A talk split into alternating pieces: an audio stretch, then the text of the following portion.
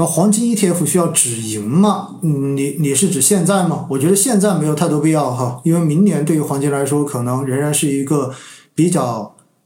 偏多的这样的一个年份，所以你说现在去做止盈，当然，如果你已经达到了你的止盈线，你做止盈，我觉得一点毛病都没有，好不好？但是如果从呃整个大类资产的这一个判断来说，我觉得明年对于黄金应该算是一个比较友好的年份，嗯。奥总，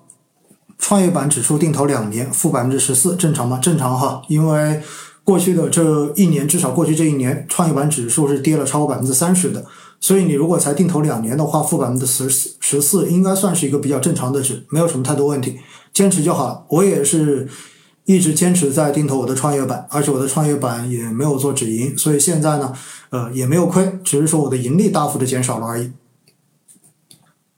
上证五零和上证指数一样吗？这是一个非常基础的问题，肯定不一样哈。上证指数是上证综合指数，它是包括了在上交所上市的所有上市公司的这样这样的一个指数，所以它是个综合指数。而上证五零指的是在上海证券交易所上市市值最大的五十只股票组成的这样的一个指数，当然还要满足一些其他的条件哈。所以这两个指数肯定是不一样的。好吧，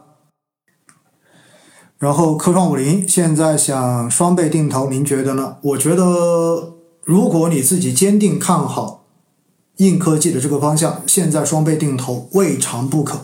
好不好？因为我自己对这个方向其实还是比较有坚定的这一种呃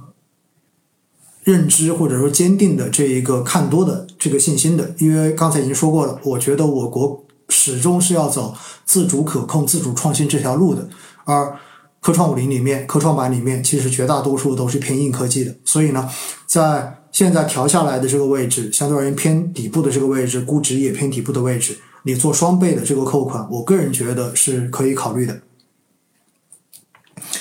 好，这边有人问：现在大笔资金买银行理财呢，还是二级债呢？或者有什么推荐？年化五左右就满足了，和年化五左右现在真的不好。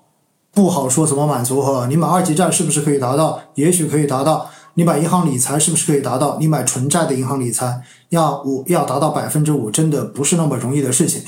所以要达到百分之五，没有人可以跟你保证。但是如果你从现在开始，你说做权益，哎，我要去做一个定投，能不能拿到百分之五？在未来的这三到五年，我觉得这个可能性倒是比较大的。所以呢，我觉得你问这个问题哈，首先还是回到灵魂思问的问题：你能够承到，你能够承受多大的波动风险？这才是最基本的前提。如果你连这个前提都没有去给出答案的话，那我觉得这个问题实际上我也没有办法给你答案。百分之五现在并不算一个低的值，在目前这个利率下行的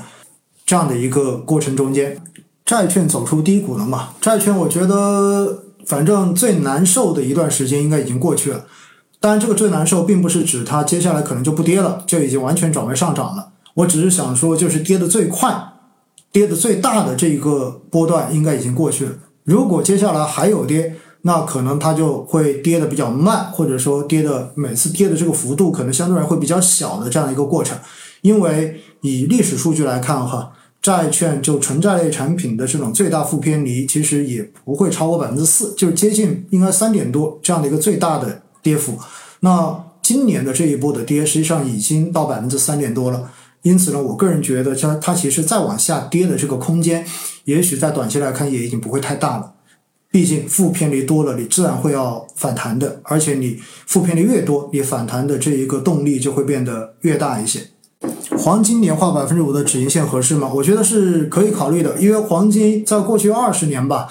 大概的一个年化平均收益也就是百分之七多一点点这样的一个水平，所以我觉得你定个百分之五还是可以的，因为黄金本来就是一个避险类资产，它没有它基本上很难给你赚大钱，但是呃它的这一个收益往往是在很短的时间之内一次性的把几年的收益全部都给你，然后给完之后可能又长期的。阴跌往下进行震荡是这样的一个过程，所以我觉得定到百分之五到百分之七之间，应该都是比较合适的。您提到十一月份从债券赎回到货基，想问一下您怎么预判到随后债债券的波动？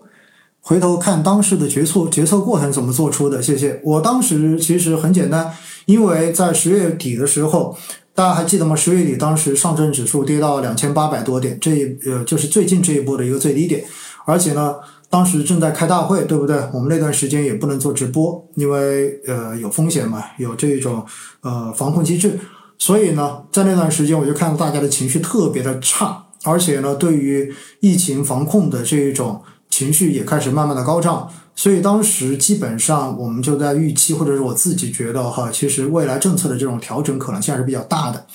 而且呢，等到大会开完之后，我个人觉得，只要政策有调整，那么回过头来对于整个经济的预期将会有一个大的转折。所以在那种时候呢，我就觉得，呃，整个债市哈，当大家对于经济的预期有了一个根本性的转弯之后，那么对于债市可以说牛市的这个基础基本上就已经没有了。而且在今年以来，一直到八九月份这个过程中间，也就是上一波债市这一波最开始跌之前的那段时间，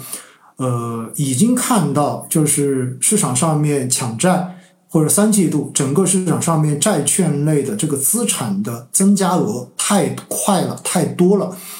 任何市场都是这样子的，当钱进得过多的时候，那么都意味着风险已经开始变得很大了。所以呢，我就比较当机立断，直接把手中所有的这种中短债跟短债全部都赎掉了，全部都放回到了我的货币基金里面。那现在回头看，确实当时这个决定是做对了啊。因此呢，我判断整个债券的这一个转向，就是看对于经济的预期，然后回头根据经济的预期，你就可以去。观察一下，比如说市场上面的这种短端利率的变化，因为利率往上，债市就开始往下跌，对不对？就是这么一个过程。